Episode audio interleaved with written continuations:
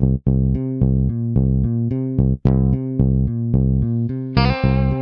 the Pitch. Der Sportpodcast mit Benny und David.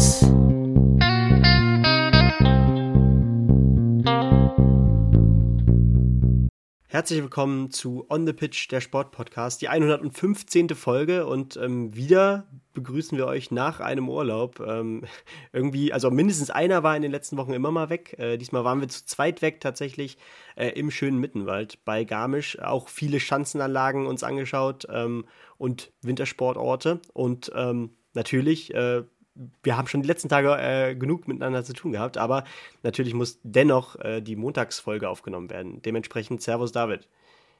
Das klingt so, als ob wir uns gar nicht mehr in die Augen sehen können. Hallo Benny, wir haben natürlich auch die Chance genutzt und ganz viel von den European Championships äh, uns im Fernsehen angesehen, obwohl München gar nicht so weit weg war. Auf der Hinfahrt sind wir sogar noch im Olympiapark vorbeigefahren. Ähm, ja, das äh, hat ganze, das hat nachhaltige Erinnerungen hinterlassen. Wir werden die ganzen Tage Re Revue passieren lassen, schauen unter anderem auf die Schwimm-EM in Rom, aber auch ähm, die Deutschland-Tour im Radsport steht vor der Tür, im Tennis gibt es News. Wir haben natürlich den Fußball ganz am Ende mit dabei, ganz verschiedene andere Kurznews. Wie gesagt, aber heute ein Schwerpunkt ist unter anderem München. Wir werden auch noch ähm, einen kleinen Erfahrungsbericht von einem Volontier, der vor Ort war, mit in der Folge haben. Und ich würde sagen, wir steigen einfach direkt ein. Und ich muss sagen, Benny, ich glaube, das mit der Abwesenheit wird sie noch ein bisschen ziehen, weil ich werde das kommende Wochenende beim Formel 1 Grand Prix in Belgien verbringen. Also gibt es da auch wieder vor Ort Eindrücke. Aber ich denke, genug der Schwafelei. Wer unsere Urlaubsbilder sehen will, auf Instagram at onthepitch-pod, da könnt ihr gerne noch mal einen Blick erhaschen und dann steigen wir ins Sportgeschehen der Woche ein mit dem Tennis. Ja, ganz genau. Da gibt es erstmal wieder äh, ja, so einen kleinen Dämpfer für Alexander Zverev. Der hat sich ja fest als Ziel vorgenommen, äh, ja, zu den US Open dann wieder, ähm, ja, endlich wieder auf dem Court zu stehen, auch bei äh, offiziellen Turnieren äh, und, und dann ja direkt dann sogar beim Grand Slam. Aber leider hat es nicht sollen sein. Äh, er hat sich abmelden müssen für die US Open. Ähm, da war ja diese Woche äh, Cincinnati bereits, so die kleine Generalprobe äh, so gesehen äh, auf dem nordamerikanischen Kontinent für die US Open. Auch da konnte Zverev nicht antreten und jetzt ist eben sein großes Ziel, überhaupt beim Davis Cup im September vielleicht zumindest teilnehmen zu können, um dann vielleicht wieder sein Level ein bisschen zu steigern. Ähm, nur nochmal zur Erinnerung, natürlich bei den French Open hat sich äh, Alexander Zverev einen Knöchelbruch oder eine Knöchelverletzung zugezogen, eine sehr schwere, ähm, musste dementsprechend dann unter anderem Wimbledon absagen und für mehrere Monate pausieren bis heute. Ähm, das war dieses klasse Match damals gegen Rafa Nadal, ähm, was wahrscheinlich noch viel, besonder, viel mehr besonders äh, hätte äh, wär, geworden wäre, so ist richtig, ähm, wenn Zverev das durchgezogen hätte. Es war ja ein sehr enges Match. Aber naja, lieber besser äh, richtig auskurieren und dann mit Top-Leistungen zurückkommen, als äh, jetzt irgendwas überhasten, oder? Ja, absolut, genau. Also die Veranstalter in Fla Fla Flushing Meadows, meine Güte, heute müssen wir erstmal wieder ein bisschen reinkommen ähm, haben heute bekannt gegeben, dass er eben nicht mit dabei sein wird. Und du sprichst schon an, ähm, Menschen, die durchaus auch mal äh, ein bisschen angeschlagen Tennis spielen. Einer davon ist Rafael Nadal. Und wenn wir auf Cincinnati zu sprechen kommen, wurde der unter anderem neben Auger Aliassim von dem Turniersieger ähm, geschlagen. Und der Turniersieger hat 123 Plätze in der Weltrangliste gut gemacht durch diesen Turniersieg. Benny, um wen handelte es sich denn da? Ja, die Rede ist von Borna Koric. Ähm der da im Finale übrigens dann auch noch Stefanos Tsitsipas aus dem Weg geräumt hat. Also der hat wirklich das volle Programm an äh, Gegnern mitgenommen. Nori dann noch im Halbfinale. Nori hat wiederum, äh, ich glaube im Viertelfinale oder äh, eine Runde davor äh, Alcaraz schlagen können. Also es war ein äh, mit Topstars gespicktes Turnier und dennoch setzt sich am Ende Koric eben durch. Ähm, und das sind natürlich auch die Geschichten, äh, die wir so als Sportfans lieben. Und wenn wir dann direkt zu den Frauen gehen, dann war das nichts anderes, beziehungsweise war das fast noch, noch äh, spezieller, denn äh, Caroline Garcia, die äh, Französin, äh, ging ins, als, Qualifikantin in das Turnier, Nummer 35 der Welt, und konnte jetzt tatsächlich äh, als erste Qualifikantin überhaupt ein WTA 1000 Turnier gewinnen. Ähm, natürlich, sie konnte schon zwei Masters für sich entscheiden in 2017, beide in China. Eins davon lustigerweise in Wuhan, das andere in Peking. Ähm, aber ja, natürlich, das ist eine hervorragende Geschichte und auch da auf dem Weg viele große Namen geschlagen. Jessica Pegula zum Beispiel oder Sakari, die Griechin.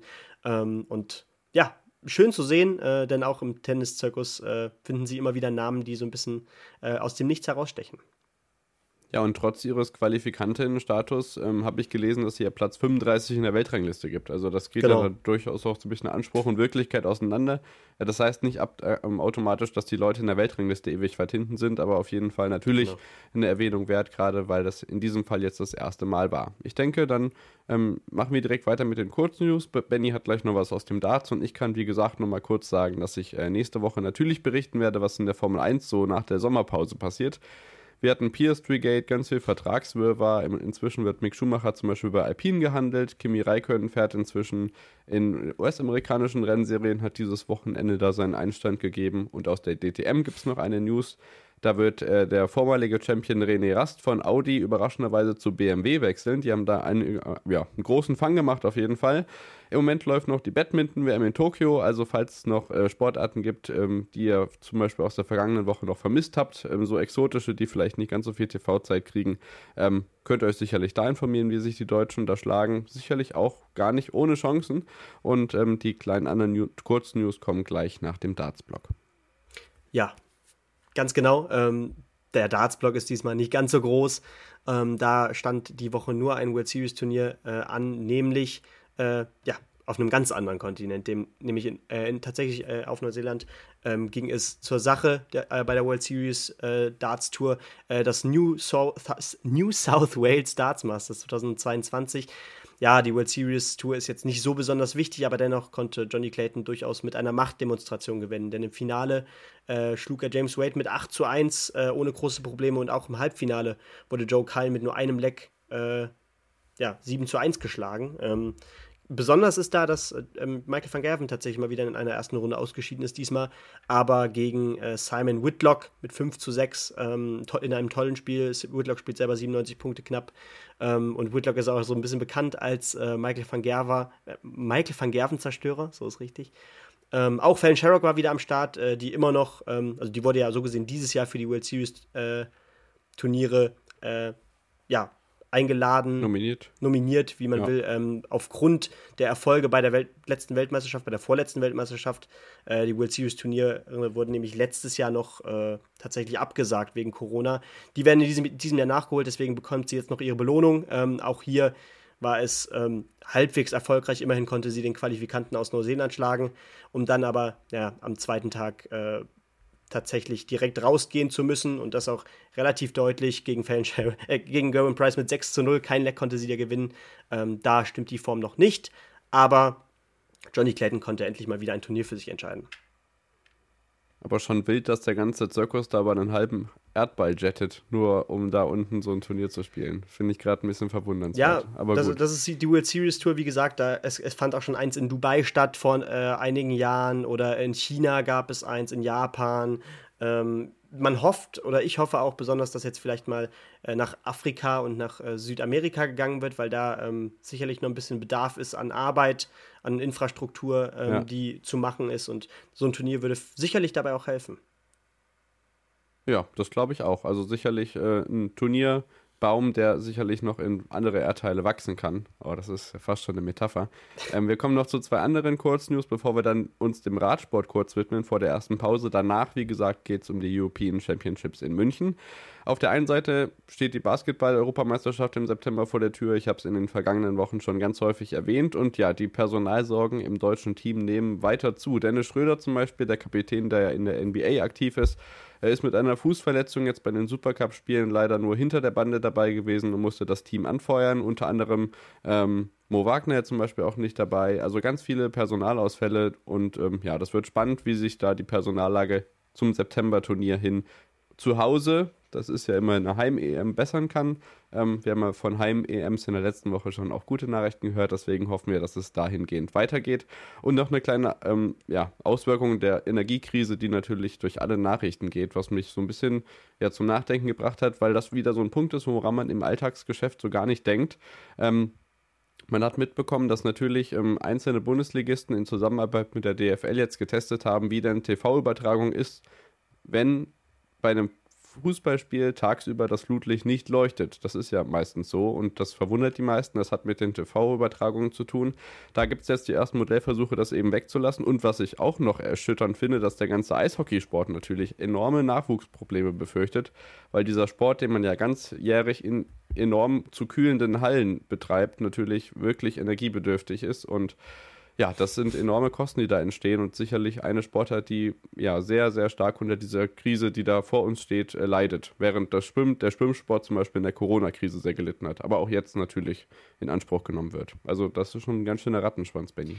Ja, und das erkennen wir ja auch in anderen Sportarten. Ähm, wir haben, hatten ja gestern zum Beispiel auf der Rückfahrt äh, aus dem Urlaub äh, den Podcast von der Flugshow, liebe Grüße, Luis und Co., ähm, gehört mit Konstantin Schmid, wo sie auch so ein bisschen ähm, ja, über die Zukunft des Skisprings geredet hatten. Und da kamen sie auch natürlich darauf, wie, äh, auf, was kann sich äh, die FIS da einstellen, in welche Richtung werden die Wettbe Wettbewerbe gehen, wenn es vielleicht dann künftig äh, ja, öfter Matten nötig, notwendig werden anstatt äh, Schnee.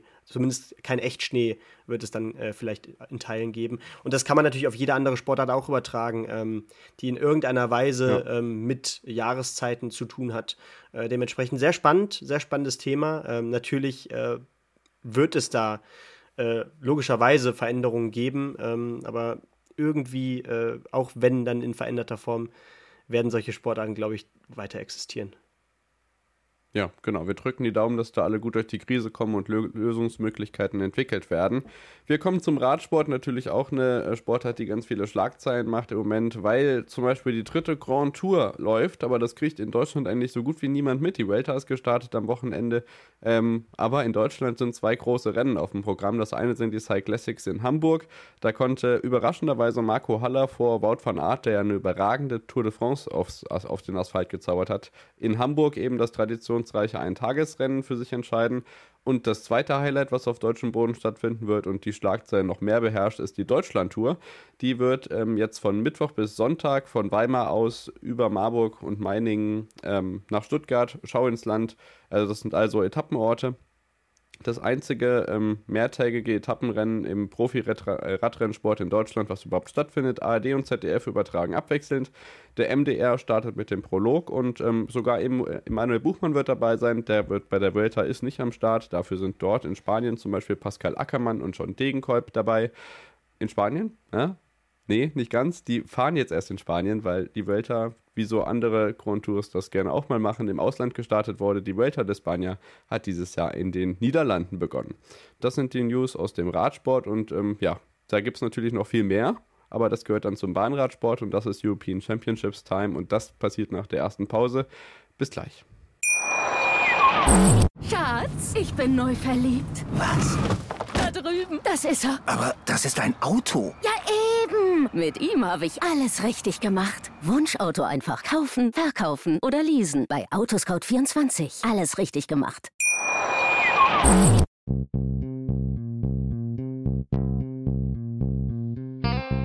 On the Pitch. Der Sportpodcast mit Benny und David.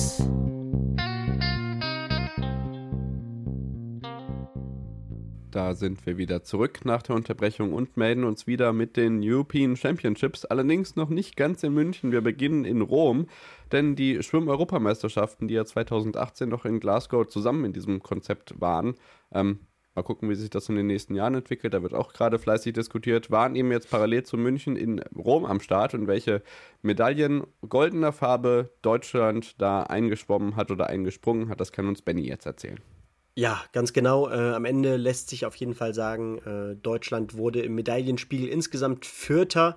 Äh, Italien äh, gewann da als äh, Gastgeberland äh, wenig überraschend vielleicht auch ähm, sehr deutlich mit 24 Gold, 24 Silber und 19 Bronze. Das ist tat tatsächlich schon ein großer Unterschied zwischen den Briten auf Rang 2, die mit 10 goldenen, 8 silbernen und 9 bronzenen Medaillen um die Ecke kommen. Auf 3 die Ukraine und auf 4 dann eben wie gesagt, äh, das deutsche Schwimmteam. Äh, am Ende sechs Goldmedaillen. Äh, zum einen ja, zwei direkt im Synchron, einmal bei den Synchrondamen. Lena Henschel und Tina Punzel gewinnen auf dem 3-Meter-Turm Gold, ebenso wie das Mixteam um Lou Massenberg und Tina Punzel. Also Tina Punzel da vielleicht auch eine Ausnahmeathletin mit zweimal Gold bei diesen Olympischen Spielen. Äh, bei, den, bei diesen Olympischen Spielen, bei diesen äh, Schwimm-Europameisterschaften. Bald. Bald, Benny. Zwei Jahre noch. Genau. Ähm, ansonsten äh, stand wiederum äh, die 400 Meter Freistil an. Auch das war aus deutscher Sicht sehr erfolgreich äh, bei den Herren und bei den Damen. Ähm, einmal gewann Isabel Marigose Gold und Lukas Mertens. Und beim Klippenspringen gab es die Goldmedaille für Iris äh, Schmied, Schmiedbauer. Äh, Leonie Beck gewann dann zudem noch die 10 Kilometer im Freiwasser. Und das waren dann die ganz großen Highlights aus deutscher Sicht. Ähm, wie gesagt, man hat, es war so ein bisschen im Schatten natürlich von München, von den äh, Europameisterschaften. Äh, wahrscheinlich gerade auch deswegen, weil es dann eben in äh, Rom stattfand. Aber ähm, gerade deswegen, äh, denke ich mal, sollten wir das auch hier nochmal ansprechen. Genau, auf jeden Fall. Kollege Welbrock ähm, hat seine Freiwasserstarts abgegeben, deswegen durfte die andere Love Story Medaillen einsammeln. Gose Mertens hast du schon angesprochen. Wenige Minuten nacheinander gewinnen die Gold über 400 Meter Freistil. Man muss dazu sagen, dass wenn wir dieses Jahr uns die Schwimm-Weltmeisterschaft angucken, wir durch die Europameisterschaft deutlich mehr TV-Zeiten bekommen haben, als das bei der WM noch der Fall war. Von daher hat das trotzdem geholfen, dass das eben eine Parallelterminierung ähm, war jetzt im Vergleich zu München. Ähm, der deutsche Bundestrainer hat auch gesagt, dass man sich dazu hinbewegen sollte, das wieder in die Championships einzubinden. Was der Schwimmweltverband daraus macht, weiß man noch nicht so ganz. Ähm, was allerdings wirklich hohe Wellen geschlagen hat, das ist auch wieder so ein sprachliches Bild im Schwimmsport, ähm, ist die ARD-Doku, die sich um den sexuellen Missbrauch im deutschen Schwimmsport handelt, der sich über die vergangenen Jahrzehnte ja aufgebaut hat und ähm, ja, über den nie gesprochen wurde. Und das Team um Hajo Seppelt hat jetzt zu eine richtig eindrückliche Doku veröffentlicht. Habe ich auch gesehen im Urlaub und kann ich nur empfehlen, ähm, sich das mal anzuschauen, was da für Missstände aufgedeckt worden sind. Das ist echt, ähm, ja, schauerlich. Kann man nicht anders formulieren. Ähm, das vielleicht noch am Rande zum Schwimmsport und ich würde sagen, wir wechseln nach München, Benny und starten mit den European Championships am vergangenen Montag, dem Aufnahmetag, denn da haben wir sicherlich noch Ereignisse dabei gehabt, die nicht letzte Woche schon in der Folge mit drin waren. Ja, ganz genau. Du, sagt, äh, du sagtest es ja schon, ähm, wir haben schon die ersten Tage, ähm, so ein bisschen über die, über die ersten Tage am letzten Montag schon so ein wenig geredet, auch über die ersten Geschehnisse am Montag. Und äh, der Montag war ja dann auch so gesehen der erste Tag äh, für die Le Leichtathleten. Da begannen so einige Vorläufe und auch schon die ersten Entscheidungen. Ähm, aber bevor wir zur Leichtathletik am Montag kommen, noch mal kurz zu Emma, Emma Hinze. Auch wenn wir das da schon mal angesprochen hatten, glaube ich, letzte Woche. Äh, Emma Hinze gewann am Montag im Sprint äh, die dritte Goldmedaille bei diesen, Olymp äh, äh, bei diesen Europameisterschaften. Ähm, übrigens das erste Mal jetzt im Fotofinish gegen eine Französin. Äh, davor die beiden waren dann doch äh, relativ deutlich. Hier musste sie sich am Ende doch etwas weiter strecken. Und dann, wenn wir zur Leichtathletik kommen. Das war so knapp. Genau, es war sehr knapp. Äh, ähm, dann kommen wir zur Leichtathletik. Ähm, da gab es die erste Goldmedaille im Marathon. Äh, Richard Ringer gewann durch ein hervorragendes äh, Finish dann noch Gold. Als erster Deutscher überhaupt übrigens äh, bei den Männern im Marathon. Ähm, und auch im, im Männerteam und bei den, beim Frauenteam äh, lief es durchaus erfolgreich. Bei den äh, Männern regnete es Gold und bei den, äh, nee, bei den Männern regnete es Silber und bei den Frauen regnete es diesmal Gold. Ähm, was vielleicht noch erwähnenswert ist, ist, dass äh, Konstanze Klosterhalfen auf den 10.000 Metern noch ähm, ja, den vierten Platz am Ende äh, holte, ganz knapp am Podium vorbei. Am Ende gewann die Türkin äh, Can zwar, äh, aber ich glaube, äh, da haben wir noch eine Schlagzeile über Konstanze Klosterhalfen für später. Absolut. Das war der Montag, dann mache ich mit dem Dienstag weiter. Generell kann ich äh, für die meisten Entscheidungen wirklich nochmal den äh, Sportshow ähm, Originalton, der unter anderem auf YouTube auch veröffentlicht worden ist, in den Highlight-Videos ans Herz legen. Das ist, erinnert so ein bisschen an die Sensationsmedaillen im Langlauf bei Olympia dieses Jahr oder so. Also da wird verdient geschrien und ähm, ja, der Dienstag hatte folgende Schlagzeilen aus deutscher Sicht dabei. Wir hatten auf der einen Seite den deutschen Gea Linke, der Silber über die erstmalig ausgetragene Distanz von 35 Kilometer gehen holen konnte. Im Bahnradsport gab es ähm, eine Silbermedaille für Laura Sophie Friedrich im Kairin.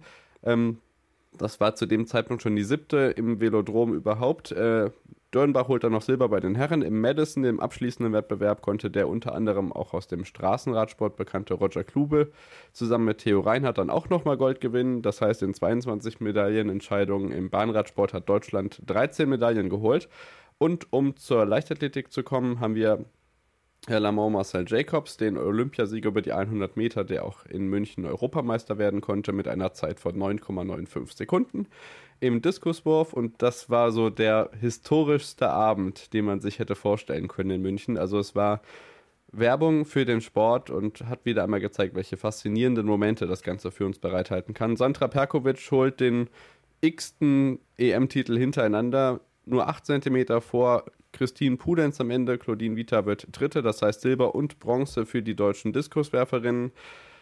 100 Meter Finale der Damen. Ich komme aus dem Grinsen gar nicht raus. Äh, Gina Lückenkämper setzt sich durch nach ähm, ja, durch verpatztem Start und 10,99 Sekunden gegen die Schweizerin Kambunji und holt sich Gold über die 100 Meter der Damen bei den Europameisterschaften. Also dem sei aber noch hinzugefügt, dass auch der Zehnkampf am Dienstag zu Ende gegangen ist und Niklas Kaul sensationell noch äh, den Schweizer Simon Ehemer, der unter anderem 8,31 Meter im Weitsprung hingezaubert hatte, ähm, geschlagen hat. Der ist 38 Sekunden schneller gewesen über die 1500 Meter und krönte sich nach dem Weltmeistertitel in Doha nun auch zum Europameister von München. Sein Vorgänger Arthur Abele musste nach dem ganzen fast Disqualifikationsdrama beim Hürdenlauf ähm, dann einzeln da nochmal ran beim Laufen, aber durfte den Zehnkampf noch zu Ende führen, wurde zwar letzter in der Tabelle, aber von der ganzen Zehnkampffamilie frenetisch in den ähm, ja, Sportlerruhestand verabschiedet und dem sei auch noch hinzugefügt, äh, was eigentlich nie so wirklich beachtet wurde. An dem Abend gab es noch die Weitsprungkonkurrenz und wenn ich mich richtig erinnere, sind Platz 2 bis Platz 4 exakt gleich weit gesprungen und bei allen musste der zweitweiteste äh, Versuch mit in die Wertung eingehen. Also es war wirklich ein wahnsinnig toller Leichtathletikabend am Dienstag, Benny. Und ich glaube, es ging am Mittwoch auch ganz gut weiter.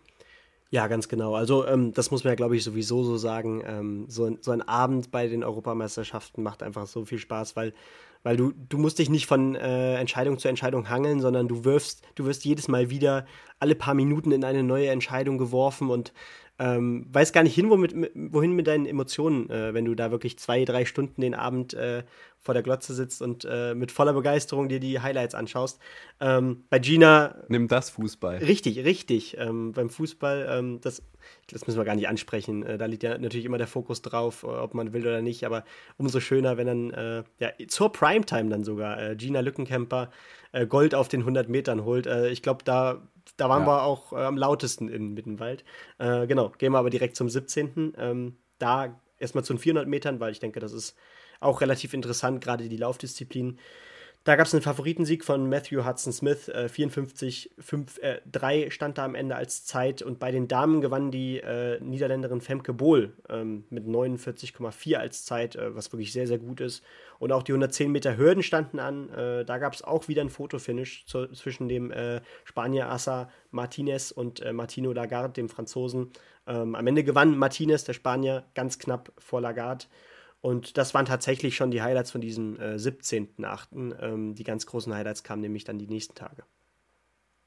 Genau, mit denen geht es nach der Unterbrechung weiter. Das heißt, wir sprechen auf jeden Fall noch über den Donnerstag, Freitag, Samstag und Sonntag und natürlich reflektieren, wie dieses ganze Geschehen, was da in München so passiert ist.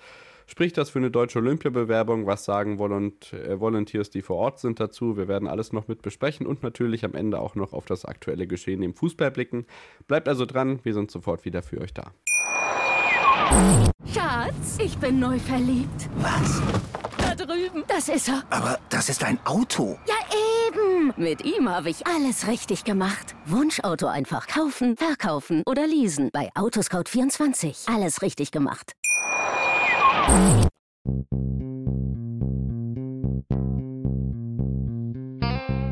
On the Pitch. Der Sportpodcast mit Benny und David.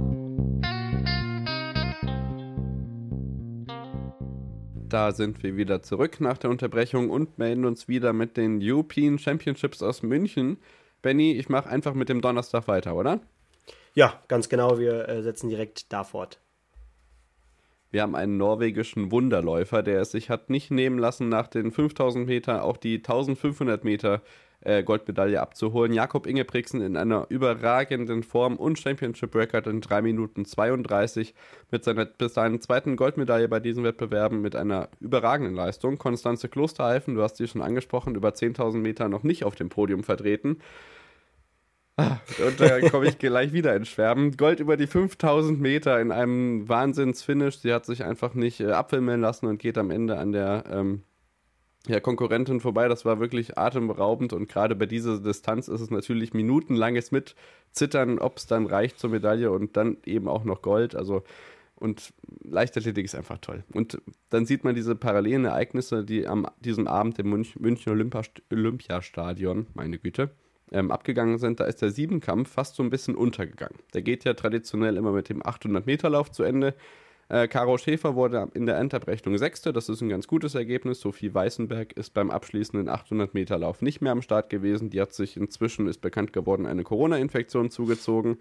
Wir hatten noch den Hochsprung an diesem Abend. Der Herren Tobias Portier sinkt, äh, ja, holt sich hinter äh, Tamberi, dem italienischen Olympiasieger, zusammen mit Barschim. Das war ja so eine ganz coole Geschichte, dass sie in Tokio gesagt haben, hey, wir wollen beide Gold und machen jetzt keinen Sudden Death oder so.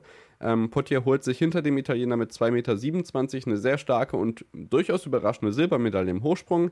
Malaika Mihambo holt, und da war die deutsche Presse natürlich wieder auf 180, in Anführungszeichen nur Silber, hinter Voleta äh, einer Springerin, der es gleich im ersten Durchgang gelungen war, äh, drei Zentimeter weiter zu springen, als Malaika Mihambo es im ganzen Wettkampf ähm, geschafft hat. Also 7,6 Meter sechs im Vergleich zu 7,3 Meter. Drei. Also das ist keine wirklich große Distanz und man hat auch in der Qualifikation gesehen, dass Malaika wirklich keine Formprobleme hat im Moment. Das hat sie natürlich auch in Eugene gezeigt. Ähm, wir haben noch zwei News zu dem Zeitpunkt gehabt, dass die beiden ähm, Beachvolleyball-Duos der Damen ins Viertelfinale gekommen sind und auch die ähm, Tennismannschaft hat sich zu der Zeit wirklich sehr, sehr breit und gut aufgestellt. Das heißt, wir hatten ja die Mehrheit von deutschen Tischtennisspielerinnen und Tischtennisspielern, die ähm, ja, die Viertelfinalisten und Viertelfinalisten äh, gestellt haben. Da waren richtig gute Leute dabei und wie das weitergeht, das sehen wir in den nächsten Tagen. Da hat es nicht immer zu Medaillen gereicht.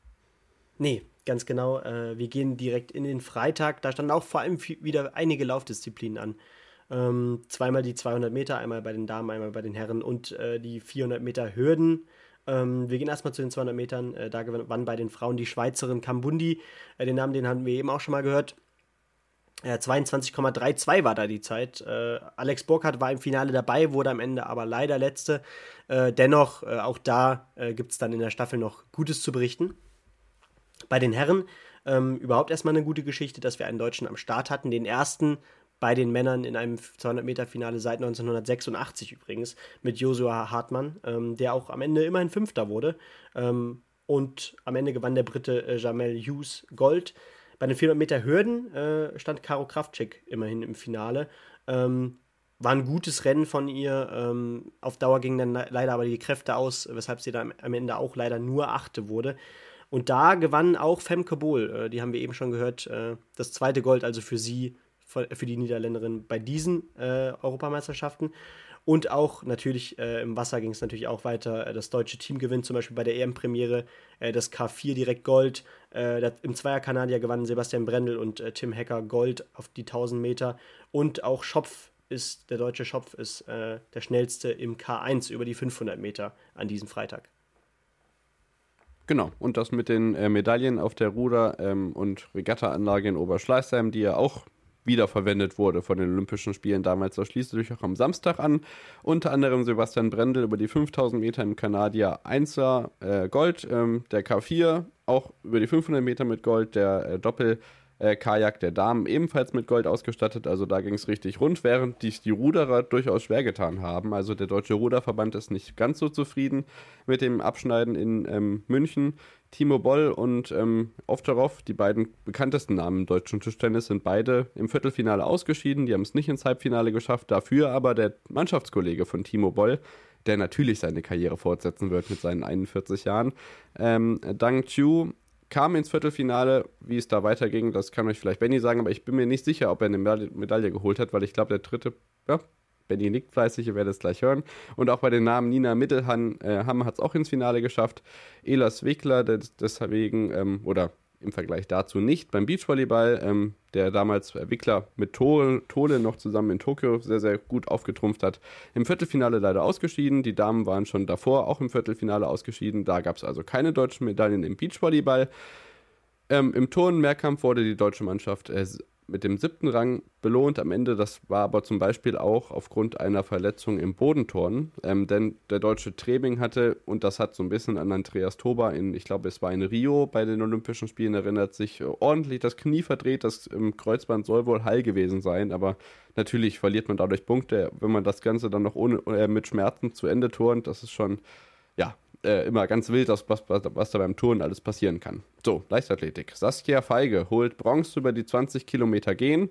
Ähm, Speerwurf und 800 Meter der Damen gehen ohne Medaillen aus. Zum Beispiel Christina Hering da bei den 800 Metern am Start gewesen, hat lange Tempo gemacht, ist vorne weggelaufen, konnte am Ende das Tempo aber nicht mitgehen und ja, ist irgendwo weiter hinten ins Ziel gekommen. Auf jeden Fall hat es nicht zu einem Podestplatz gereicht. Die beiden 4x400 Meter Staffeln, sowohl der Herren als auch der Damen, sind auch nicht auf einem Podestrang ins Ziel gelaufen. Die Damen wurden immerhin Fünfte. Und ähm, jetzt komme ich wieder ins äh, äh, Lächeln hinein. 3000 Meter Hindernis. Benny hat schon überlegt, ja, ist denn Hubertus Meyer-Burkhardt dabei? Wir haben zwei Läuferinnen, äh, einmal Meyer und einmal Burkhardt. Und ähm, ja, die Läuferin Gega hat überraschend, oder nee, nicht überraschend, aber überragend steht hier auf meinem Zettel, überragend Gold geholt, da war kein Kraut gegen gewachsen. Aber Lea Meyer hat es tatsächlich fertiggebracht mit eigener persönlicher Bestleistung, die sie um, ich glaube, circa 10 Sekunden pulverisiert hat, die Silbermedaille über die 3000 Meter Hindernis zu holen. Wahnsinnsleistung. Und ähm, natürlich wurde dann auch wieder gesagt, ja, Gesa Felicitas Krause hätte, hätte, hätte, aber das ist so eine sensationelle Leistung, da möchte man einfach mal auch natürlich liebe Grüße an Gesa Krause senden, aber dennoch diese Leistung einfach mal ähm, feiern. Und das äh, wurde an diesem Abend unter anderem von den Kommentatoren getan. Das hat mich sehr gefreut. Und wir hatten natürlich noch das äh, Weltrekordspektakel im Stabhochsprung, was sich andeutete, aber nicht kam, denn das Regenwetter hat dazu beigetragen, dass Mono Duplantis den 6,22 Meter Sprung nicht versucht hat. Er siegte am Ende mit 6,06 Meter. Und das sind auch schon 21 Zentimeter Vorsprung vor der Silbermedaille, die auch erfreulicherweise Bo Candalita Beere aus Deutschland holen konnte. Ähm, die anderen beiden Deutschen, Torben Blech und Oleg Zernickel, wurden mit Platz 8 und Platz 9 geführt am Ende. So, Benny, das war der vorletzte Tag und du darfst das große Finale bestreiten. Ja, ganz genau. Und dann fange ich doch mal mit direkt etwas an, ähm, ja, was mich besonders gefreut hat, nämlich Julian Weber. Äh, der holt im Speerwurf Gold ähm, mit äh, der Bestweite von 87,66 Meter. Ich glaube, es war der vierte Versuch, ähm, der dann auch von anderen nicht mehr übertroffen wurde. Ähm, und für ihn freute es mich besonders, weil er, ähm, naja, bei Olympia und bei der Weltmeisterschaft jetzt in Eugene ähm, zweimal äh, nur diesen vierten Platz abbekommen hat, äh, die äh, Holzmedaille, die eben keine Medaille ist. Ähm, und dass es jetzt sogar für Gold reicht, äh, das hat man bei ihm auch wirklich gesehen. Äh, da hat er so einen kleinen Jubel, äh, so einen kleinen Siegestanz auch vollzogen, nach dem es feststand. Und ja, das war einfach sehr toll zu sehen. Und apropos Gold, ja, wir haben ja eben schon über ähm, Meier gesprochen, äh, die Silber holte. Ähm, jetzt wurde das aber nochmal vergoldet, denn äh, das Team um Burkhardt, Meier, Lückenkämper und Hase, äh, Schlussläuferin Rebecca Hase, ähm, holte tatsächlich in der Staffel Gold. Ähm, Rebecca Hase äh, ja, führte dann äh, diesen tollen Sport von Gina Lückenkämper zu Ende und ähm, konnte dann tatsächlich sogar als Erste noch ins Ziel kommen, äh, vor Polen und Italien. Bei den Herren sah das nicht ganz so positiv aus. Ähm, da gab es Probleme beim Wechsel, ähm, direkt beim ersten Staffelstabwechsel. Ähm, ja, haben die ersten beiden deutschen Starter es nicht hinbekommen, diesen Staffelstab weiterzugeben. Und ähm, ja, dann wartete eigentlich nur die Aufgabe direkt. Äh, da gewannen aber die Briten vor Frankreich und auch da ist Polen äh, auf dem Podium auf Rang 3. Äh, dafür gab es ein, äh, einige weitere Goldmedaillen. Ähm, ja, äh, zum einen äh, für Martin Hiller und äh, Tamas Großmann. Äh, die beiden haben ja schon bei der Weltmeisterschaft Gold geholt ähm, im K2 über die 1000 Meter. Ähm, auch gab es Silber ähm, im K2 über die 500 Meter. Äh, Im kanadischen Zweier gab es nochmal Bronze für die Deutschen. Im kanadischen 2 über 200 Meter gab es nochmal bei den Damen Bronze. Im K2 über 200 Meter gab es nochmal Bronze und ähm, ja, der K1 äh, über die 200 Meter gewann Edina Müller sogar nochmal. Das äh, schaffte sie dann tatsächlich mit Gold. Ähm, und du hast eben schon beim Tischtennis äh, Dong Zhu angesprochen. Äh, er gewann tatsächlich äh, die Europameisterschaft. Äh, Im Viertelfinale, Ach, im ja. Viertelfinale, wie du schon sagtest, äh, Timo Boll geschlagen. auch sowas wie so ein ja. Generationenwechsel. Ähm, und im Finale schlug er dann den Slowenen Darko Jorgic. Ähm, und ja, da ist die Besonderheit, dass ähm, ja, Dang Zhu der einzige oder der erste deutsche Athlet der erste der deutsche Tischtennisspieler ist, der in, äh, mit dieser chinesischen Spielweise den Ball, äh, den Ball, den Schläger in der Hand hält ähm, und damit sogar auch noch so erfolgreich ist. Äh, dementsprechend da auch eine tolle Geschichte und äh, es, ist, es geht sogar noch ein bisschen weiter. Nina Mittelham wiederum äh, stand bei den Damen ähm, im Tischtennis äh, im Finale, musste das leider äh, unter genau. Tränen leider aufgeben ähm, gegen die Österreicherin Polkanova. Ich glaube 9-11, 2-9 oder so stand es da, als sie dann äh, ja, mit Tränen in den Augen ähm, das Spiel aufgeben musste. Und das hat man wirklich gesehen, wie weh ihr das tat. Ähm, dann gehen wir vielleicht äh, ja, nochmal zum Turnen, denn Nils Dunkel holte an diesem letzten Wettkampftag noch überraschend Bronze am Pauschenpferd. Ähm, und das war es dann tatsächlich von äh, ja, den Europameisterschaften. Ähm, ich würde sagen, ja, im Europapark, äh, äh im Olympiapark gab es dann noch äh, das große Fest natürlich ähm, und einen gebührenden Abschluss dieses, äh, dieses Events. Ähm, ich denke, es war eine sehr erfolgreiche WM, David, äh, EM, David. Ähm, ja, es gab mitreißende Wettbewerbe voller Emotionen ähm, negativ sowie positiv. Äh, wir hatten eine hervorragende Zuschauerschaft, ähm, super Einschaltquoten, wie ich mitbekommen habe und insgesamt 26 Goldmedaillen. Äh, damit gewinnt Deutschland auch den Medaillenspiegel. Was ist so dein Fazit? Ja, absolut. Also ähnlich wie die Italiener das bei der Schwimm-EM gezeigt haben, ist auch hier natürlich ein Medaillenspiegel, nicht nur in der Le Leichtathletik, natürlich vor allem auch im Velodrom, was genau. ja auch nicht alle auf der Rechnung hatten. Ähm, wirklich die Rechnung aufgegangen, 26 mal Gold hast du angesprochen, ist eine überzeugende Sache. Gleich viele Medaillen wie die ähm, Mannschaft aus Großbritannien, aber wirklich überzeugend und man hat gesehen, dass äh, es in deutschen Großstädten sehr wohl möglich ist, sportliche Großveranstaltungen zu veranstalten. Ähm, ein Wort muss sie noch über die 400 Meter Staffel äh, verlieren. Der Herren, das war wirklich unglücklich im Vorlauf und ähm, äh, im, im Finale, denn die haben im Vorlauf schon einen deutschen Rekord aufgestellt. Das äh, möchte ich hier nicht unerwähnt lassen. Die sind unter 38 Sekunden gelaufen. Ähm, das ist auf jeden Fall eine Wahnsinnszeit, auf die ich mich natürlich in den nächsten Jahren noch ähm, freue, wenn die noch verbessert wird. Aber ähm, zurück zum Gesamtfazit ähm, ja, muss man sagen, wie gesagt, den Ruderverband hat ich angesprochen. Mit dem sportlichen Abschneiden kann man ohne Frage auf jeden Fall zufrieden sein. Was das jetzt im Vergleich mit diesem Abschneiden der Leichtathletik in Eugene bei der Weltmeisterschaft macht, das ähm, wage ich nicht zu prognostizieren. Das ist, wie Frank Busemann auch einschätzt in der Sportschau, so irgendwas dazwischen. Ja. Also in Eugene hatte man, glaube ich, zwei Medaillen geholt. In München waren es jetzt ein Vielfaches mehr und ich denke, das wahre Leistungsvermögen ist irgendwo dazwischen. Und ähm, ob, die, ob die Frage jetzt, äh, ja, helfen diese European Championships nochmal neue Hoffnung zu wecken für eine Olympiabewerbung, würde ich sagen, ich spiele an der Stelle jetzt mal die Meinung unseres lieben äh, Freundes David Müller ein. Der war nämlich als Volontier dabei vom Fußballpodcast Football Coming Home und ähm, hat uns ja die Frage beantwortet aus seiner Perspektive, ob er es für sinnvoll hält, ähm, ob Olympia vielleicht doch was für München wäre und was er so da erlebt hat und was vielleicht doch die Bedenken dabei sind. Also ich bin absolut dafür, das war ich davor auch schon. Und dieses Großevent hat es ja eigentlich gezeigt, dass wir das voll drauf haben und dass wir auch äh, für bereit wären. Ich fürchte allerdings, dass das ja, nicht klappen wird, ähm, und zwar aus zwei Gründen. Zum einen sind die Maßstäbe zum Teil vom IOC so hoch, dass es für viele Städte einfach unattraktiver geworden ist. Viel zu kostenintensiv, wenig Nachhaltigkeit und ich glaube, wenn man sich auch anguckt, ähm, wo die Olympischen Spiele so als nächstes ausgetragen werden, in Paris, in Los Angeles, in Houston, ist halt die Frage, ob so ein Standort wie jetzt zum Beispiel Hamburg, Berlin oder München, ob die das alleine tragen können. Und zum anderen die Diskussion hatten wir ja schon in den letzten Jahren, wo es Volksbefragungen, Abstimmungen gab, dass dann doch, meine ich mich zu erinnern, dann doch eine deutliche Mehrheit gab, die dem Bestreben der Politiker, eine Olympiabewerbung einzureichen, eine klare Absage erteilt haben. Deshalb ähm, nochmal, wir sind alle noch voll euphorisiert oder so und ich würde mir nichts sehnlicher wünschen als Olympia hier in Deutschland zu, äh, zu erleben. Allerdings glaube ich, dass das aus diesen Faktoren sehr, sehr schwierig wird. Aber so eine, aber so eine große Events wie die European Championships und wenn du dir die Athleten anhörst, die haben alle gesagt, Mensch, unbedingt, das soll wieder, das soll wieder in Deutschland sein. Es war ja vor vier Jahren in Berlin, zumindest mit der Leichtathletik, schon großartig. Und da kann man auch sagen, so ein Großevent, das hatte auch was Nachhaltiges. Ein Beispiel, sie haben die, die, die Pflanzen oder die Blumen, nein, das war eigentlich immer eine Pflanze, die sie den Athleten gegeben haben bei der Flower Ceremony. Dann haben sie dann im Olympiapark in so einem gewissen speziellen Bereich haben sie die eingepflanzt. Das halt zum Beispiel nicht wie sonst früher bei solchen Großevents oder bei so großen Sportveranstaltungen Blumen dann danach, ja, die dann irgendwann verwelken und weggeschmissen werden. Also das ist dann so eine ganz kleine Komponente, die aber schon sehr viel ausmachen kann. Und genau so müssen wir in Zukunft äh, denken. Dass das IOC aber so denken wird, äh, habe ich leider große Zweifel. Aber geben wir die Hoffnung nicht auf.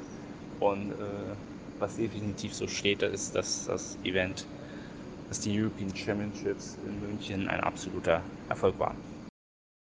Ja, Benny, man merkt, äh, da ist jemand auf jeden Fall begeistert gewesen und man mag schon sagen, beseelt von dieser Woche. Man hört im Hintergrund noch die Straßenbahn, wahrscheinlich äh, nach der Volunteerfeier uns diese Sprachnachricht übermittelt. Vielen Dank und liebe Grüße, David. Ich glaube, er spricht da echt vieles an. Das IOC hat natürlich durchaus andere Vorstellungen und ich glaube, organisatorisch ist Olympia natürlich nochmal eine ordentlich andere Hausnummer als diese European Championships. Deswegen bin ich natürlich auf der einen Seite überzeugt, dass es jetzt ein bisschen mehr Anschub geben sollte. Insgesamt, auch was die Spitzensportförderung angeht. Das hat Gina Lückenkämper ja auch äh, klar gemacht in den vergangenen Wochen. Aber ich glaube, Olympia ist schon echt eine wilde Hausnummer, Benny. Was sagst du dazu? Ja, ähm, wir erleben ja in den letzten Jahren immer wieder, dass ähm, Großevents, sportliche Großevents, ob das jetzt Weltmeisterschaften im Fußball sind oder auch Olympische Spiele, ob Winter oder Sommer, dass äh, ja diese großen Turniere immer öfter eben in die Hände von äh, Staaten fallen, in denen man sie vielleicht eher nicht sehen möchte, aufgrund von ähm, ja, bestimmten Mängeln im Menschenrechtsbereich, im äh, generell Freiheitsrechtebereich ähm, bezüglich der eigenen Bevölkerung. Ähm, und da sehen wir auch schon den großen Unterschied. Ähm, Länder wie Katar und Co. haben ähm, unfassbar viel Geld, um äh, ja, so viel Geld auch in das eigene Image zu stecken und äh, dementsprechend in Olympische Spiele oder in eine Weltmeisterschaft. Und ähm, was wir jetzt auch vielleicht zum Beispiel bei Olympia gerade im Winter immer wieder sehen, ähm, dass äh, gerade in Deutschland äh, auch zu Recht natürlich, ähm, immer wieder ähm, ja die Frage nach dem Naturschutz gestellt wird, ähm, ob diese Olympischen Spiele, diese Olympischen Winterspiele jetzt in, hier äh, in dieser äh, Alpenwelt zum Beispiel stattfinden sollten. Ähm, das ist auch in diesen Ländern nicht der Fall. Ähm, zum Beispiel in Peking ähm, bei den Olympischen Spielen, die wir jetzt hinter uns gebracht hatten. das hat man dann, glaube ich, auch gesehen. und das alles bevorzugt dementsprechend natürlich andere Länder. Das heißt, wir müssen neue Grundsätze ähm, der, der IOC zum Beispiel oder ähm, andere große Sportorganisationen müssen neue Grundsätze aufstellen ähm, und neue Maßnahmen finden, ähm, ja, die man erfüllen muss, um äh, vielleicht bestimmte Spiele ausrichten zu können. Genau, das propagiert das IOC ja auch für sich selbst, da auf jeden Fall eine Nachhaltigkeitswende hinzulegen. Aber auch da gehen Anspruch und Wirklichkeit deutlich auseinander. Man muss dazu sagen, dass diese ganzen Naturschutzbedenken sich auch in den Referenten, die ja von äh, David angesprochen worden, natürlich bedacht worden. Ich habe mir nochmal die Ergebnisse angeguckt. Es war gar nicht so eindeutig, wie man mhm. immer denkt. Also kein Ergebnis über 60 Prozent, sowohl in Hamburg als auch in München nicht, er hat sich dafür ausgesprochen, eben nicht Olympia auszurichten. Das ist alles so maximal 59, ähm, 41 gewesen und nicht eindeutiger. Also teilweise war das ja wirklich hauchdünn und auch in Hamburg hat man ja auch in allen politischen Lagern gesehen, dass da ja ganze äh, verschiedene Meinungen aufgetan wurden. Ich finde aber auf der anderen Seite muss man auch sagen, Naturschutzbedenken ja, aber du hast in den Staaten halt überhaupt gar keine Sportstätten, die vorhanden sind. Das wäre natürlich ein Vorteil und ich glaube, da werden wir auch in Paris und in LA sehen, dass es wirklich Feuerwerke werden können und da freue ich mich drauf und ähm, theoretisch wäre die Chance auf jeden Fall da, das nochmal in die Hand zu nehmen, aber so wie das IOC im Moment seinen Reformwillen in die Praxis umsetzt, glaube ich nicht, dass das in den nächsten zehn Jahren zu einer Vergabe oder auch einer erfolgreichen Bewerbung immerhin bis in den letzten Entscheidungsprozess für Deutschland kommt. Ja, äh, davon gehe ich natürlich auch aus, ähm, aber ich finde, ähm, so ein Stück weit, so ein ganz kleines, ganz, ganz kleiner Funken Hoffnung ist in meinem Hinterkopf dennoch da, weil ich, weil ich weiß, wie äh, Großevents in Deutschland angenommen werden. Und da war München jetzt nur eine Bestätigung. Man denke jetzt an das Sommermärchen von 2006. Oder ähm, man kann ja auch, auch noch auf, auf man kann es sogar noch niedriger runterbrechen. Ob das jetzt äh, zum Beispiel, wo wir jetzt waren im Winter, ähm, ja, die Skiflugweltmeisterschaft in Oberstdorf war oder sonst was.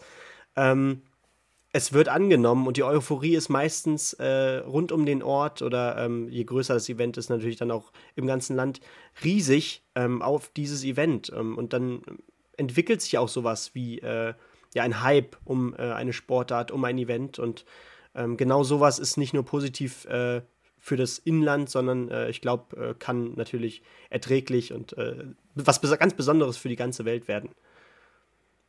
Genau, also ich denke, wir als Veranstalter legen da gute Nachhaltigkeitskonzepte an den ja. Tag, aber ich glaube, diese Fesseln, die, da, die das IOC uns eben vorgeben würde, sind im Moment noch so, dass man das nicht vertreten kann. Von daher kann ich gut verstehen, wenn man dieses Projekt eben nicht angeht, so sehr ich es mir auch wünsche auf der anderen Klar. Seite. Also um dieses Thema einmal zuzumachen, die European Championships war eine überragende Veranstaltung, das hat richtig Spaß gemacht. Wir freuen uns auf das nächste Mal, wo auch immer es stattfinden wird und freuen uns jetzt darauf, das sportliche Geschehen in München nochmal kurz zu beleuchten, unter anderem mit den Bayern, die natürlich in der Fußball-Bundesliga aktiv waren. Wir melden uns nach der Unterbrechung wieder mit dem Fußball.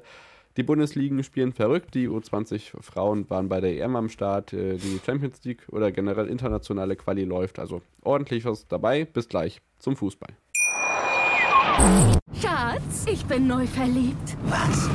Da drüben. Das ist er. Aber das ist ein Auto. Ja, eben. Mit ihm habe ich alles richtig gemacht. Wunschauto einfach kaufen, verkaufen oder leasen. Bei Autoscout24. Alles richtig gemacht.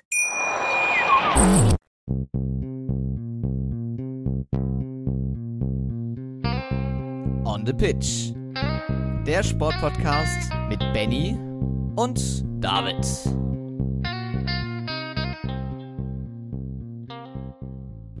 Sind wir wieder zurück nach der Unterbrechung und melden uns im letzten Teil wie immer mit dem Fußball wieder. Ich will so zwei, drei News loswerden, bevor wir ins Bundesliga-Geschehen eingehen. Benny, letzte Woche hatte ich erwähnt, dass die äh, Frauennationalmannschaft der U20-Jährigen bei der Weltmeisterschaft in Costa Rica am Start sind. Ich war da recht optimistisch. Leider sind sie allerdings in der Gruppenphase als Dritte ausgeschieden und konnten die K.O.-Runde nicht erringen.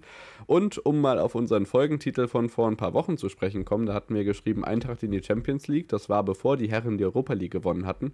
Leider haben es die Damen nicht geschafft, die Gruppenphase der Champions League zu erreichen. Die sind gegen Ajax Amsterdam in den Playoff unterlegen gewesen und werden leider nicht an der Champions League teilnehmen. Das vielleicht noch zur Vervollständigung dieser beiden Geschichten, die wir angefangen hatten. Und dann ja, können wir direkt einsteigen. Wir hatten ein internationales Spiel unter der Woche Köln. Ähm, ja, verliert gegen Feewa aus Ungarn 1 zu 2 zu Hause, hat ein schwieriges Rückspiel vor der Brust und in der Bundesliga ging es auch heiß her, Benny. Ja, ganz genau. Äh, du sprichst schon Köln an. Ähm, ging ja, glaube ich, sogar erst in Führung äh, gegen das Team aus Ungarn. Dann kam es ja, zur ja. roten Karte. Und ähm, wahrscheinlich hast du sogar gerade vor dir und kannst sagen, wer die rote Karte äh, bekommen hat. Gleich. Aber jedenfalls, jedenfalls ging, ging das Spiel dann tatsächlich noch in die andere Richtung, 1 zu 2 verloren. Und ähm, ja, das kann sich hier natürlich jetzt auch wieder einreihen in eine, ja, in eine äh, Tabelle von äh, Misserfolgen in Europa League und Conference League Qualifikationen aus deutscher Sicht, äh, die wir schon erleben konnten. Ich erinnere da gerne an dieses Duell äh, zwischen Mainz und, äh, oh, ich weiß gar nicht mehr, gegen wen das war, gegen äh, welches Team sie da ausgeschieden sind. Äh, ein Team, was man jedenfalls zuvor kaum mal gehört hatte. Und man ging dann in beiden Spielen baden und schwupps war der Traum von der Europa League weg.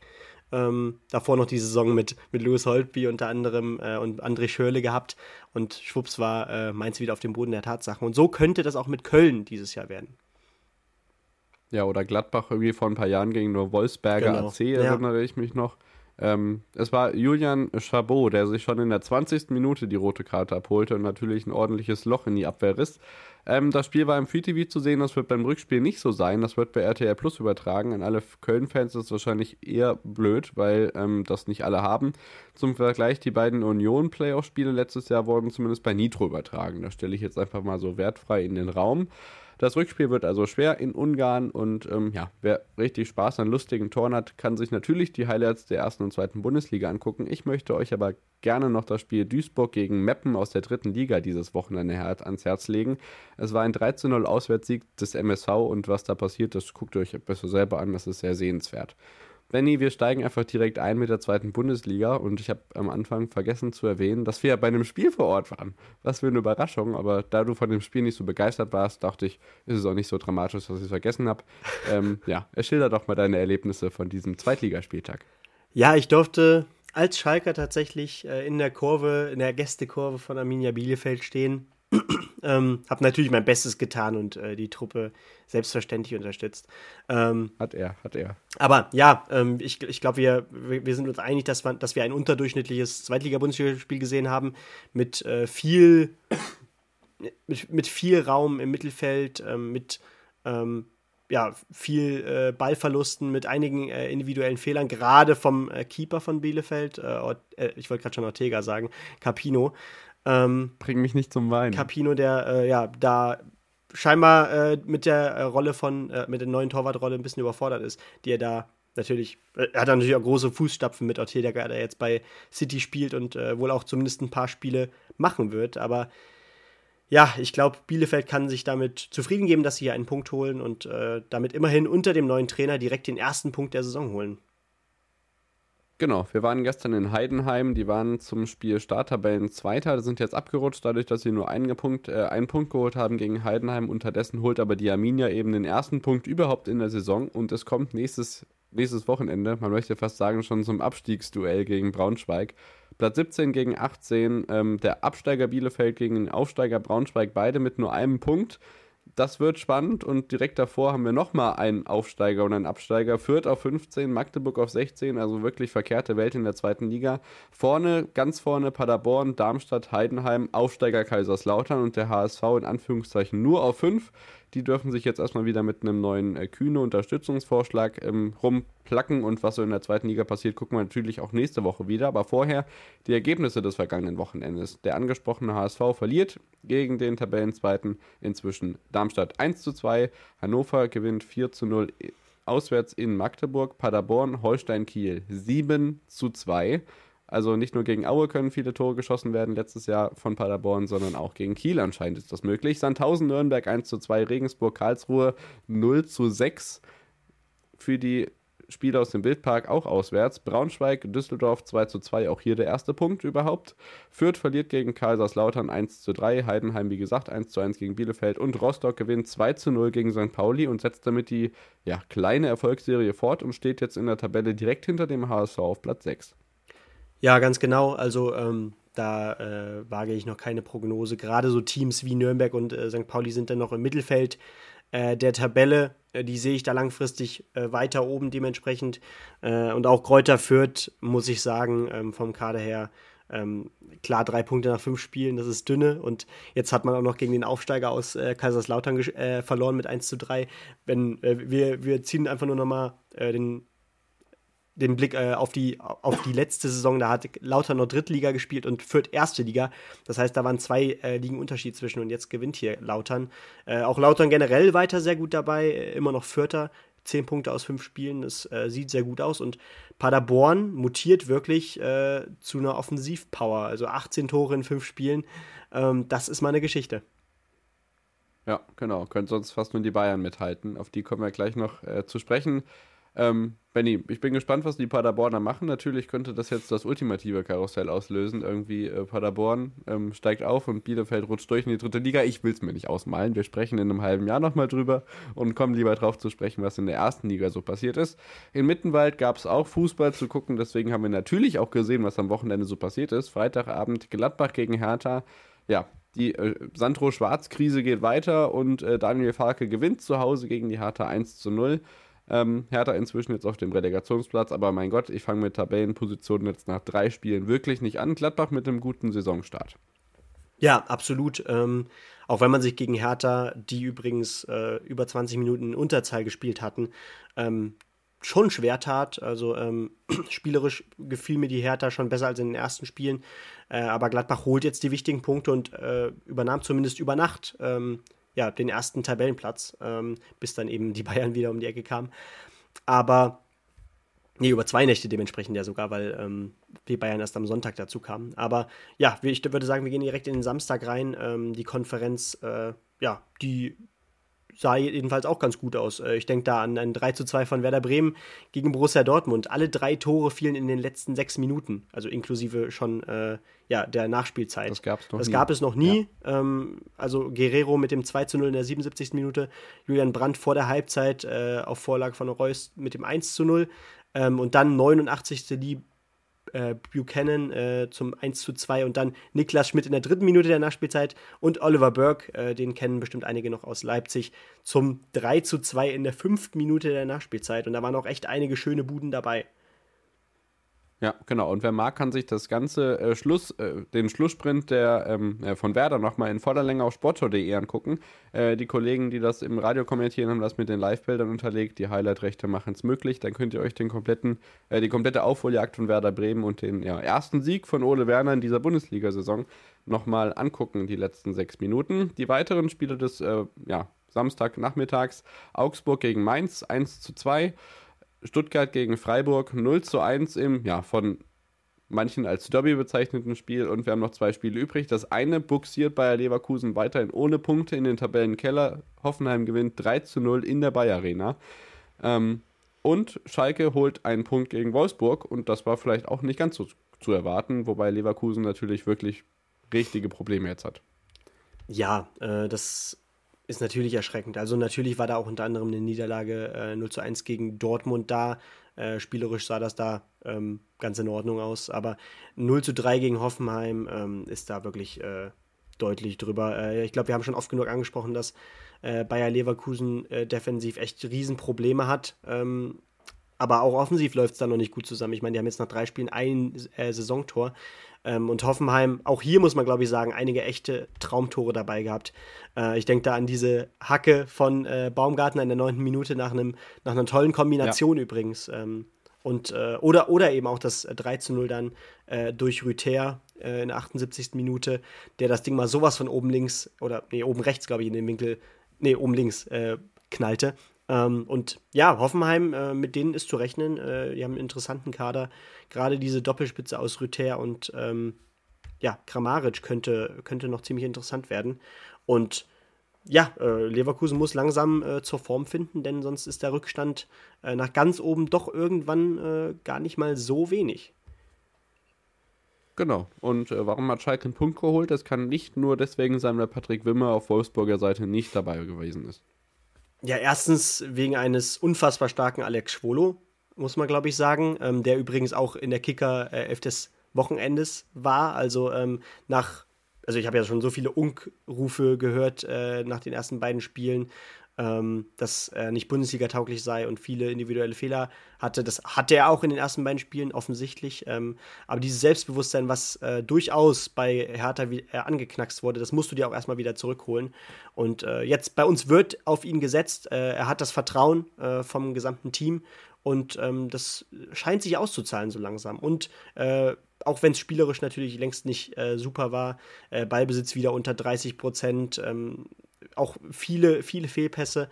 Äh, man hätte das Spiel auch gewinnen können. Ähm, ich denke da an Simon Terodde, der da den ersten Elfmeter verschoss, äh, kläglich verschoss.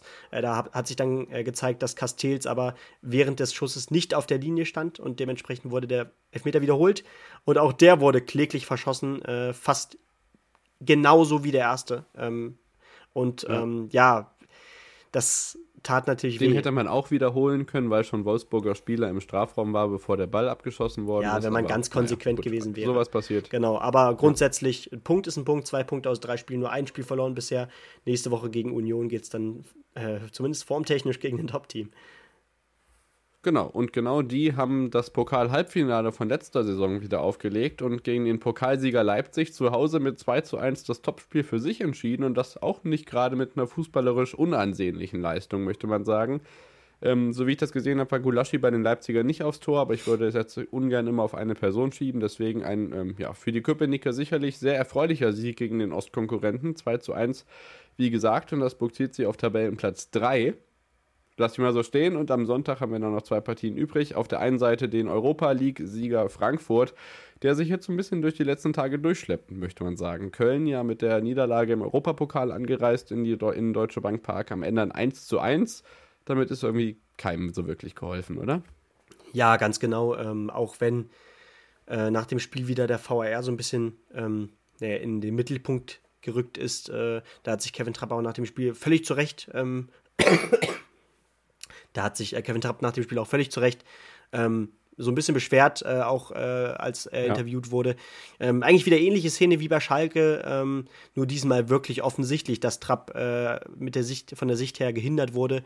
Ähm, und dann stand eben so gesehen dieser eine Kölner im Abseits ähm, beim Abschluss von äh, einem Frankfurter. Aber äh, ja, ein Punkt ist für beide, glaube ich, ein bisschen zu wenig. Beziehungsweise Köln mit einem guten Saisonstart, fünf Punkte aus drei Spielen. Bei Frankfurt sieht es noch etwas mager aus. Genau. Es gibt aber noch Mannschaften, bei denen sieht es noch magerer aus und das führt uns zum letzten Sonntagsspiel. An der Kastropper Straße gab es in der vergangenen Rückrunde der Bundesliga einen sensationellen 4 zu 2 Erfolg für Bochum gegen die Bayern. Ähm, ja, manche hatten gehofft, dass Ähnliches zumindest in Ansätzen passieren kann. Es kam zum kompletten Gegenteil. Eine der höchsten Heimniederlagen, die überhaupt in der Bundesliga-Geschichte ähm, ja, einer Mannschaft zugefügt wurde. Oft genug waren die Bayern beteiligt, sozusagen als Verursacher. Auch dieses Mal ist es der Fall. 0 zu 7 heißt es am Ende und damit steht Bochum ganz am Ende der Tabelle und Bayern München auf der anderen Seite der Tabelle. Überragender Auftritt der München Offensive. Es ist, ähm, ja, glaube ich, jetzt schon klar. Aber das sagen wir seit drei Wochen schon. Ja, also eine unfassbare Konsequenz, äh, auch unfassbar effizient vor allem, weil ähm, es, es, klingt so seltsam, aber Bochum hat jetzt um, nicht unbedingt auch so eine unfassbar schwache Leistung gezeigt. Natürlich dann hier mal vielleicht ein individueller Fehler, aber grundsätzlich, äh, man hat eben versucht ähm, mitzuspielen und äh, im offenen Visier kann das dann eben mal passieren, dass dann auch so ein Spiel äh, dabei rumkommt. Äh, es sieht natürlich jetzt auch heftig aus nach drei Spielen, zwölf, zwölf Gegentore, null Punkte. Aber ähm, ja, es bleibt natürlich spannend, äh, weil es ist auch so, glaube ich, der Saisonstart, den viele vorhergesehen haben. Ähm, was kann da noch passieren aus der Sicht von Bochum? Ähm, das bleibt natürlich auch sehr spannend und Bayern, ich glaube, da müssen wir nicht viel mehr zu sagen. Ähm, Mané mit, einem mit seinem ersten Doppelpack ähm, der startet hier definitiv nach Maß in die neue Saison und äh, Lewandowski scheint einfach wirklich schon vergessen. Genau, auf der anderen Seite muss man auch sagen, äh, Sané und Komar haben für Musiala und Gnabry gespielt und das hat man dem Bayern-Spiel nicht wirklich angemerkt. Und das sind ja, also Gnabry und Musiala, beide Spieler, die sich in den letzten Spielen wirklich, wirklich gut hervorgetan haben. Dazu kommt noch, dass äh, Mathis de Licht äh, sein Startelfdebüt in der Bundesliga gegeben hat und direkt auch in der 25. Minute ähm, ja, einen Kopfball ins Tor geschoben hat, also auch gleich sein Tor gemacht hat. Also die sind noch in der Breite gar nicht mal so schlecht aufgestellt, aber das äh, wundert einen auch nicht und damit ähm, ja, sind wir am Ende für heute angekommen. Ich denke, wir haben äh, ein ordentliches Rundumpaket geschnürt. Die European Championships waren natürlich so der Hauptbestandteil dieser Folge und ich freue mich auf einen ja, sehr lautes und hoffentlich nicht ganz so regenreiches Wochenende in Belgien. Ja, und ich hoffe, das wird natürlich äh, so gut, wie ihr euch das vorstellt. Ähm, ich glaube, es ist ja euer erstes Formel 1-Event vor Ort, richtig? Ja. Das heißt, ähm, so das werden ganz besondere Erinnerungen, ganz sicher. Und ähm, dann hoffen wir natürlich, dass es nicht so sehr regnet und ähm, ihr da eine angenehme Woche habt oder ein angenehmes Wochenende. Genau, da sind wir auf den Social Media Accounts äh, von den, bei den Kollegen von Starting Grid sicherlich auch irgendwie zu sehen oder bei Formel1.de schleusen wir uns in die Livestreams rein. Mal gucken. Ähm, wir sind da mit so ein paar Starting Grid äh, Hörerinnen und Hörern unterwegs und das wird sicherlich eine ganz lustige Sache da am Circuit de Spa-Francorchamps. Ich freue mich sehr drauf und wünsche euch eine schöne Woche. Bleibt gesund und wir hören uns dann. Ja, mal gucken, ob wir es am Montag noch schaffen. Vielleicht wird es auch Dienstag. Wir werden sehen. Genau, ciao, ciao. bis dann. Schatz, ich bin neu verliebt. Was? Da drüben. Das ist er. Aber das ist ein Auto. Ja, eben. Mit ihm habe ich alles richtig gemacht. Wunschauto einfach kaufen, verkaufen oder leasen. Bei Autoscout24. Alles richtig gemacht.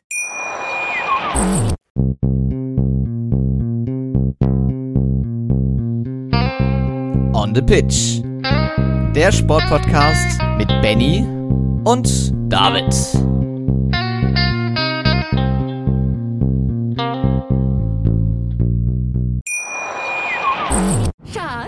Bin neu verliebt. Was? Da drüben. Das ist er. Aber das ist ein Auto. Ja, eben. Mit ihm habe ich alles richtig gemacht. Wunschauto einfach kaufen, verkaufen oder leasen. Bei Autoscout24. Alles richtig gemacht.